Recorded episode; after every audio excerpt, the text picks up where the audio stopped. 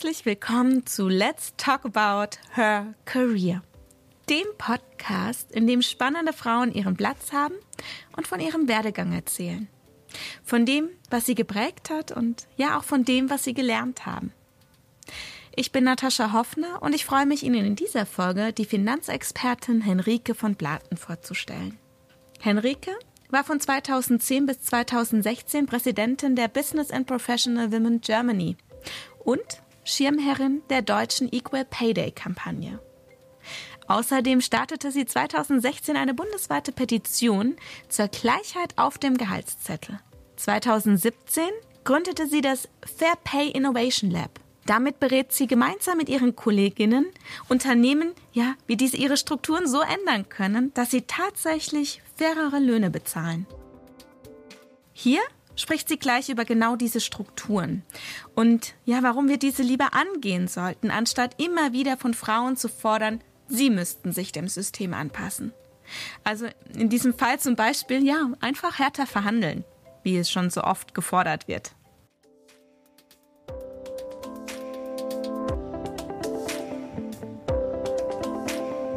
Also heute, ich bin jetzt vor kurzem 50 geworden, wenn ich jetzt überlege, was ist in diesen 50 Jahren so passiert, dann ist es rückblickend ja wie immer leichter auch vielleicht Zusammenhänge zu sehen, ob die dann real wirklich zusammenhängen oder nicht. Das, das werden wir nie erfahren sozusagen. Ne? Aber wenn ich zurückblicke, denke ich immer so, hey, du hattest ein kleines Knopfgeschäft bei deiner Oma in der Reinigung. Sie war selbstständig. Opa habe ich an der Stelle keinen im Kopf mehr so richtig. Meine Mutter hatte ihr eigenes Fotogeschäft, selbstständig. Mein Papa erinnere ich sehr gut, aber war auch nicht da. Also ich bin mit alleinerziehenden selbstständigen, starken Frauen aufgewachsen, was mir nie irgendwie bewusst war, aber irgendwie so rückblickend denke ich, hatte das wahrscheinlich einen Effekt. Und, und dann war ich aber immer ein, immer durchgängig mit äh, mehr mit Männern als mit Frauen zusammen. Also in der Schule schon Tomboy, die mit dem Motorrad und so. Also so mehr so diese andere Variante. Und das hat vielleicht auch etwas damit zu tun.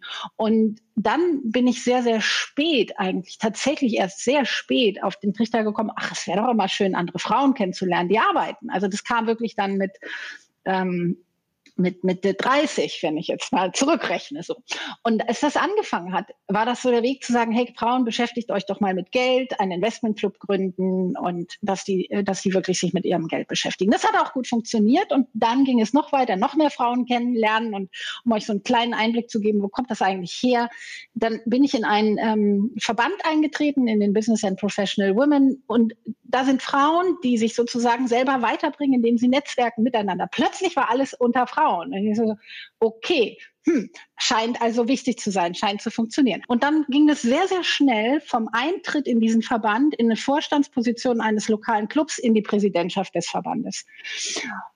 Und im Grunde genommen erst als ich nicht mehr Präsidentin war, also als der Moment kam zu sagen, okay, die Präsidentschaft ist jetzt durch, knappe sechs Jahre, du kannst nicht mehr wiedergewählt werden, möchtest du auch gar nicht, es ist auch gut so, was jetzt?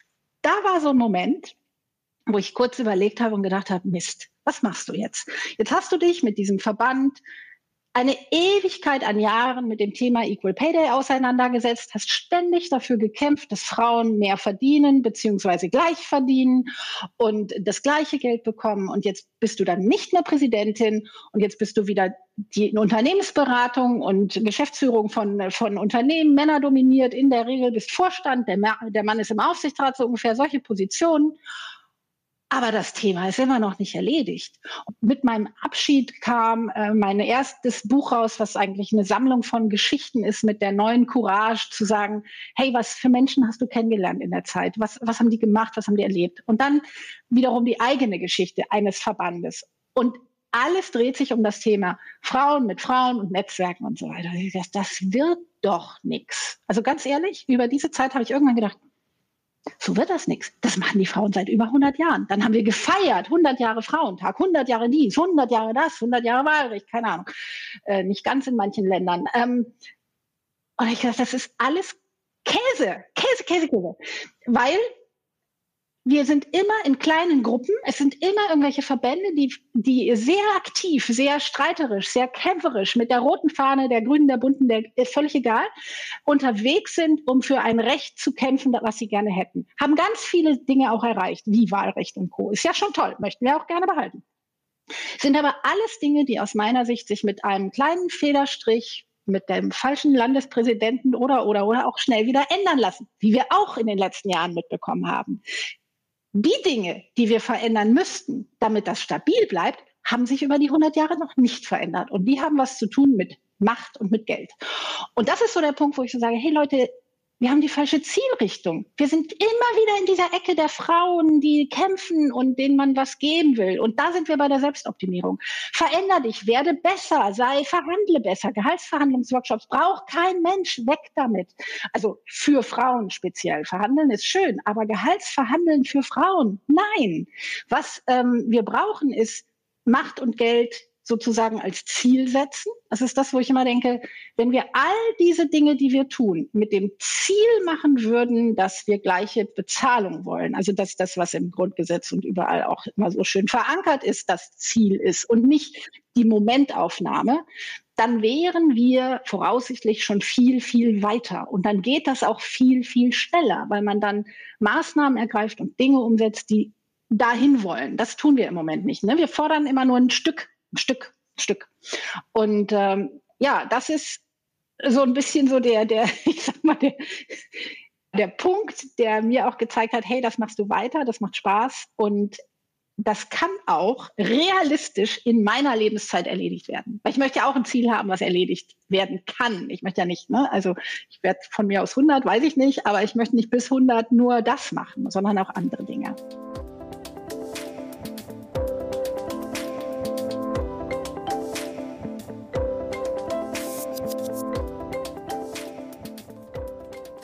Der Kernsatz, den, äh, den man immer wieder hört, don't fix the women, fix the system, ist sozusagen dann der Leitspruch auf diesem gesamten, gesamten Weg. Und dann gehst du los und dann sagst du, okay, guck mal an, was passiert denn eigentlich in Unternehmen? Was gibt es da draußen für Unternehmen? Was machst du? Okay, wenn du weitermachst, wie machst du das denn? Also mit welchem Format? Alleine, mit anderen? Also was, wie, wie wird das? Und daraus ist die Gründung entstanden vom Fair Pay Innovation Lab.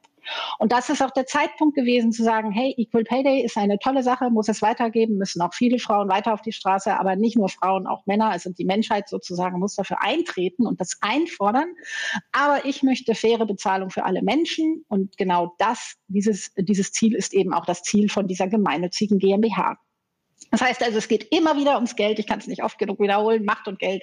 Das ist das, was wir irgendwie gleichsetzen wollen. Und äh, um dahin zu kommen, muss ich mich dann mit ganz vielen Dingen beschäftigen. Und da muss ich ganz viele Strukturen verändern. Und dann ist das Spannende zu sagen, du gehst in Unternehmen oder du siehst Unternehmen und die Unternehmen machen ja tolle Sachen es gibt ja Unternehmen, die machen unglaublich viele tolle Dinge. Also die entwickeln Maßnahmen mit ihren Diversity and Inclusion Menschen oder auch anderen, wo man wirklich denkt, wow. Knackpunkt, wenn man da fragt, wirken diese Maßnahmen denn auch auf den Gender Pay Gap? Also verringert der sich dadurch?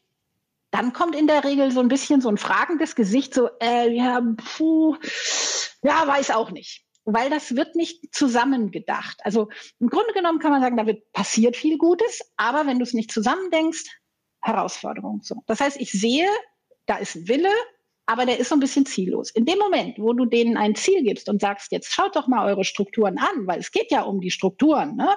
Change the system, also die Strukturen. In dem Moment, wo sie sich also wirklich ihre Strukturen angucken, können Sie Maßnahmen ergreifen, die diese Strukturen dann eben auch verbessern. Und da sind wir an einem Punkt, da sind wir gerade, wir reden nicht mehr über Frauen, wir reden über Systeme und Strukturen, weil das ist das, was sich verändern, verändern kann, verändern muss, wenn ich hinkommen möchte, dass fair bezahlt wird wenn ich da hinkommen möchte, dass fair bezahlt wird, werde ich zeitgleich auch dafür sorgen, dass die Verteilung von Männern und Frauen und allen Diversitäten sozusagen auf allen Ebenen auch gegeben ist, weil sonst schaffe ich die faire Bezahlung ja nicht. Das heißt also, das eine bedingt das andere. Es ist nur die Frage, womit fange ich an? Und wenn ich, wenn ich quasi das Ziel vor Augen habe, werde ich mit den richtigen Dingen beginnen. Also das ist immer wieder die Krux. Die Frau muss nicht besser verhandeln, um das zu schaffen. Das heißt, die Frau hat keinen Optimierungszwang Druck und so weiter. Die ist gut genug. Also über Schulabschlüsse und Uniabschlüsse und alles wollen wir gerade gar nicht reden. Ne? Also äh, literaturtechnisch sehen wir das jeden Tag in den Zeitungen, schneiden alle besser ab. Also da fragt man sich doch, wie kommen wir überhaupt darauf, uns noch weiter optimieren zu wollen? Also wo kommt das her? Ne? Es ist also ein, ein Zwang, der uns schon ganz woanders auferlegt wird. Und wenn wir über diese Strukturen nachdenken, stelle ich halt immer wieder fest, die Unternehmen brauchen manchmal einen kleinen, kleinen Push, einfach nur so einen Anträgern, dass sie an die richtigen Stellen gucken. Wenn sie das tun, gibt es so sagenhafte Momente und das geht von DAX-Unternehmen zu internationalen Konzernen, aber auch ganz klein. Also auf allen Größen habe ich dann Momente erlebt, die sehen dann manchmal so aus. Man hat sich die Entgeltstrukturen wirklich angeguckt. Man hat sich tatsächlich mal mit seinen eigenen Daten und Zahlen tiefer auseinandergesetzt und hat festgestellt, oh, da gibt es Lücken, Entgeltlücken. Die können an dem Geschlecht hängen, die können aber auch am Alter hängen und an anderen Merkmalen. Es ist nicht immer nur das Geschlecht. Faire Bezahlung geht nicht nur um Männer und Frauen, da geht es ja um das Ganze. Und dann entdecken sie diese Lücken und sehen die erstmalig wirklich schwarz auf weiß. Und plötzlich kommt dann von ganz oben aus der Vorstandsebene so ein Einspruch wie, nee, das geht aber nicht. Das muss aber weg. Das kann nicht sein. Und das ist ein sagenhaft schöner Moment. Und er zeigt aber auch, es fehlt der Moment zu sagen, hey, nimm doch mal deine Scheuklappen weg, guck wirklich hin. Weil in der Regel denken die meisten von sich nichts Schlechtes und tun das auch nicht absichtlich, sondern sie sagen, okay, ähm, es gibt anscheinend Gender Pay Gaps und Pay Gaps, aber die gibt es nicht bei uns. Wir haben die anderen. Also wir nicht. Alle anderen haben die. Und deswegen muss ich auch nicht so genau gucken. Trotzdem habe ich aber Angst vor Transparenz, weil, ah, vielleicht ist da ja doch was. Also Angst vor Transparenz hat man ja nur, wenn man denkt da. Also ne, das ist so ein extra Thema, was man aufmachen könnte. Also man will nicht gucken. Jetzt lasse ich mich doch ein bisschen überzeugen und überreden und der Druck von draußen wird ja auch größer. Also ich gucke halt mal hin. Und dann gucke ich und dann sehe ich was. Und dann fange ich es freiwillig an zu ändern und in der Regel auch recht schnell. Das heißt also, der springende Punkt tatsächlich, den wir überwinden müssen, ist, wie bekommen wir die Unternehmen dazu, diese Analysen zu machen? Da kann man noch mal einen kleinen Switch zu, zu den Frauen auch machen und sagen, hey, ihr Lieben, anstatt euch zu optimieren, unterstützt doch mal die Unternehmen dabei, diesen kleinen Schritt zu machen.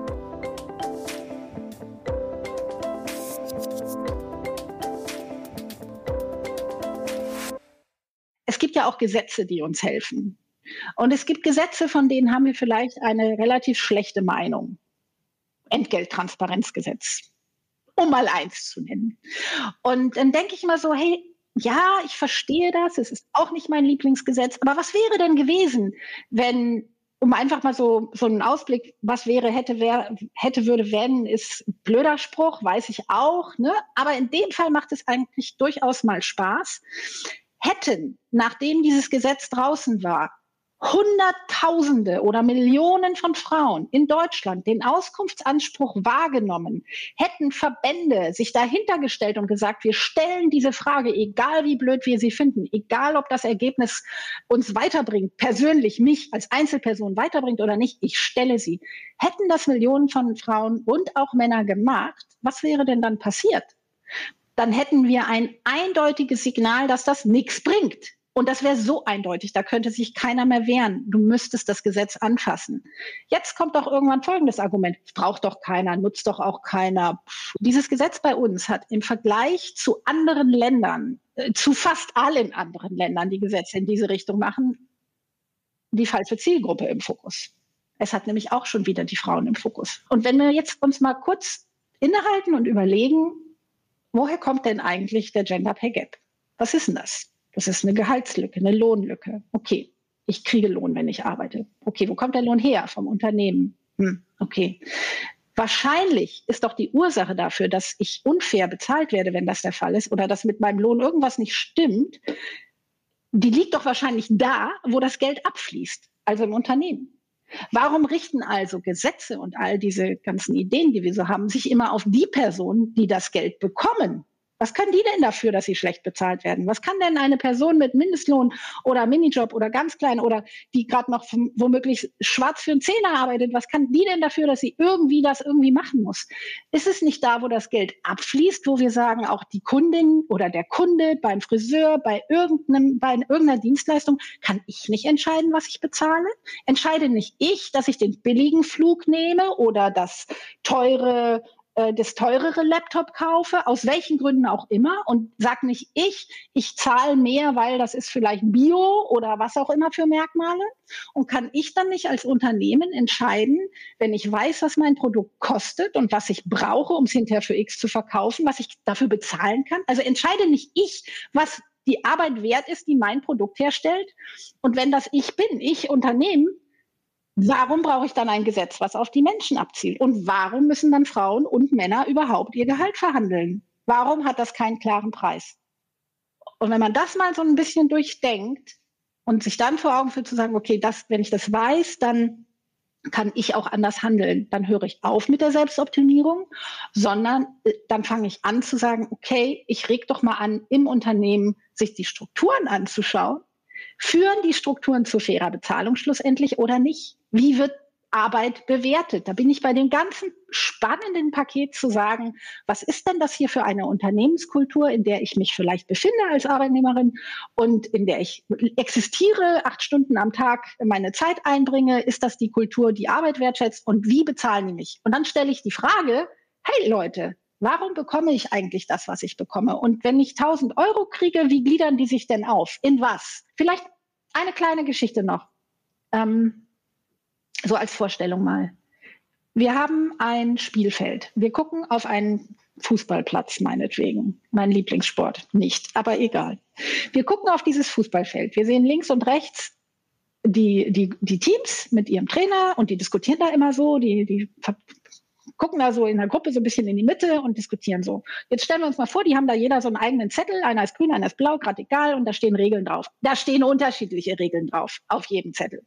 Weil jedes Team für sich entschieden hat, nach bestimmten Regeln zu spielen. Also irgendwelche Regeln. Wir wissen nicht, was da drauf steht. Dann gehen die auf den Platz und jetzt können wir uns alle mal vorstellen, was für ein Chaos da herrscht. Keine Ahnung. Die spielen nach unterschiedlichen Regeln.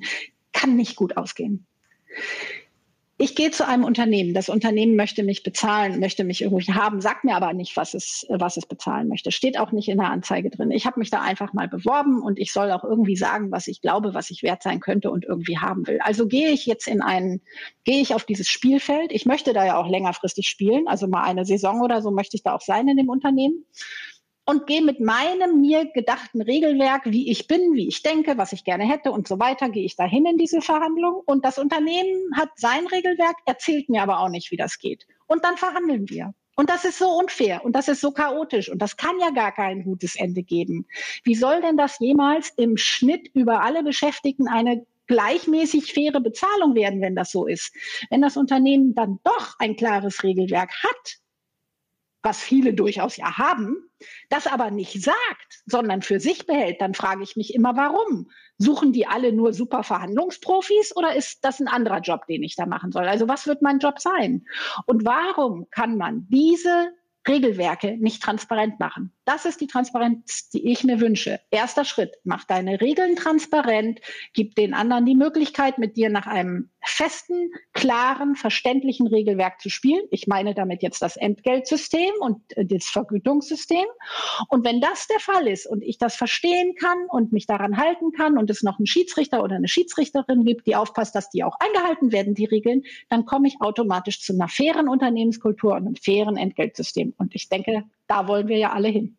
Und damit sind wir so ein bisschen an der Stelle, wo man sagen kann, ja, du möchtest dich nicht selbst optimieren, du möchtest im Grunde dich selbst ermächtigen, Dinge zu sehen. Du, du möchtest dich selbst ermächtigen, besser zu sein, du möchtest dich selbst ermächtigen, die Strukturen anzuregen, die funktionieren und darin dann eben auch zu sein und dich darin zu entwickeln.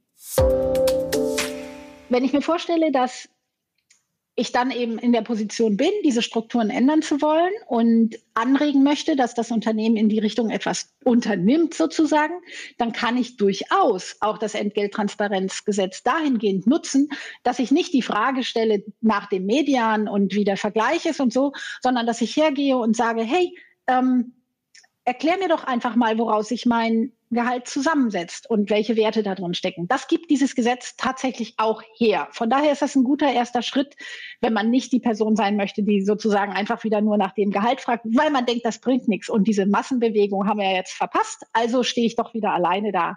Und sich dann mit dem eigenen Gehalt auseinanderzusetzen, ist ein absolut genialer Weg am 21. Januar gab es äh, ja, Breaking News, könnte man sagen, über ein Gerichtsurteil.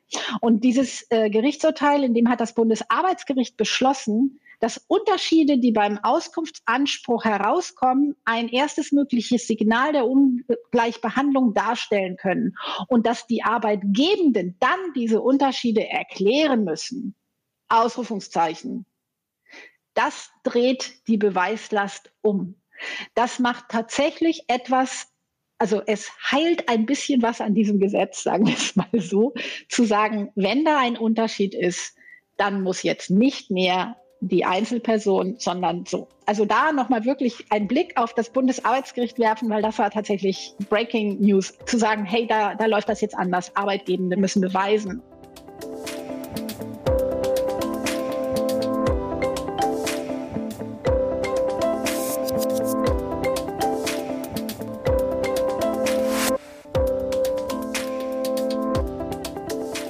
Henrike habe ich bereits vor vielen Jahren kennen und schätzen gelernt. Damals na, noch in ihrer Rolle als Präsidentin des BPW Germany. Sie ist mir, wie auch vielen anderen, sehr gut in Erinnerung geblieben als Schirmherrin der deutschen Equal Pay Day Kampagne. Ich kenne niemanden, den ich so sehr mit der Thematik Equal Pay verbinde wie Henrike. Sie ist für mich ja eine der maßgeblichen Treiberinnen, die es schafft, der Thematik die Emotionalität zu nehmen und sachlich und hochprofessionell zu führen. Jetzt, im März 2021, erscheint übrigens der erste Universal Pay Paycheck. Mit dieser Auszeichnung zeigen Henrike und ihre Kolleginnen, welche Maßnahmen zur Gleichstellung tatsächlich etwas bringen. Ein Link zum Universal Pay Paycheck finden Sie in den Show Notes. Henrike von Blatten macht in dieser Episode einen ja wichtigen Punkt, nämlich dass nicht alle Gleichstellungsansätze immer wieder auf die Frauen abzielen sollten. Die Frauen sind längst da, wo eine gesunde Wirtschaft sie braucht. Gut ausgebildet, oft mit starken Werten und klaren Zielen am Start. Jetzt müssen die Unternehmen ran und schauen, wie sie faire Bedingungen für alle herstellen. Wie sind Ihre Erfahrungen? Gibt es in Ihrem Unternehmen bereits ja, erste Gespräche über Lohngerechtigkeit? Oder arbeiten Sie vielleicht sogar in einer Unternehmung, in der ja ganz offen über Gehälter gesprochen wird? Was brauchen wir Ihrer Meinung nach, damit alle Menschen, egal welchen Geschlechts, welcher Herkunft, welcher sexuellen Orientierung, fair bezahlt werden. Lassen Sie uns ins Gespräch kommen.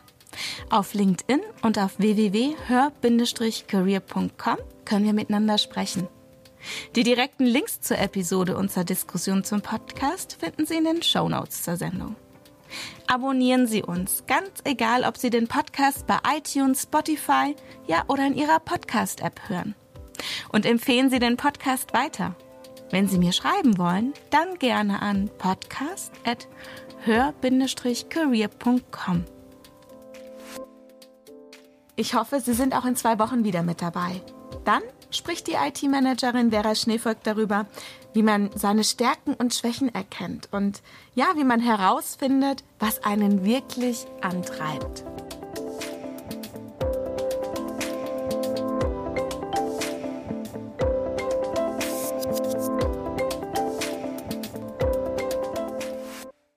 Der Her Career Podcast ist eine Haus 1 Produktion. Powered by LinkedIn. Die Redaktion machte Susanne Klingner. Schnitt und Sounddesign sind von Miku Sophie Kümel. Die Musik ist von der Audio Consulting Group, das Cover gestaltete Dagmar Kanasch. Alle Folgen von Let's Talk About Her Career finden Sie unter www.her-career.com slash podcast.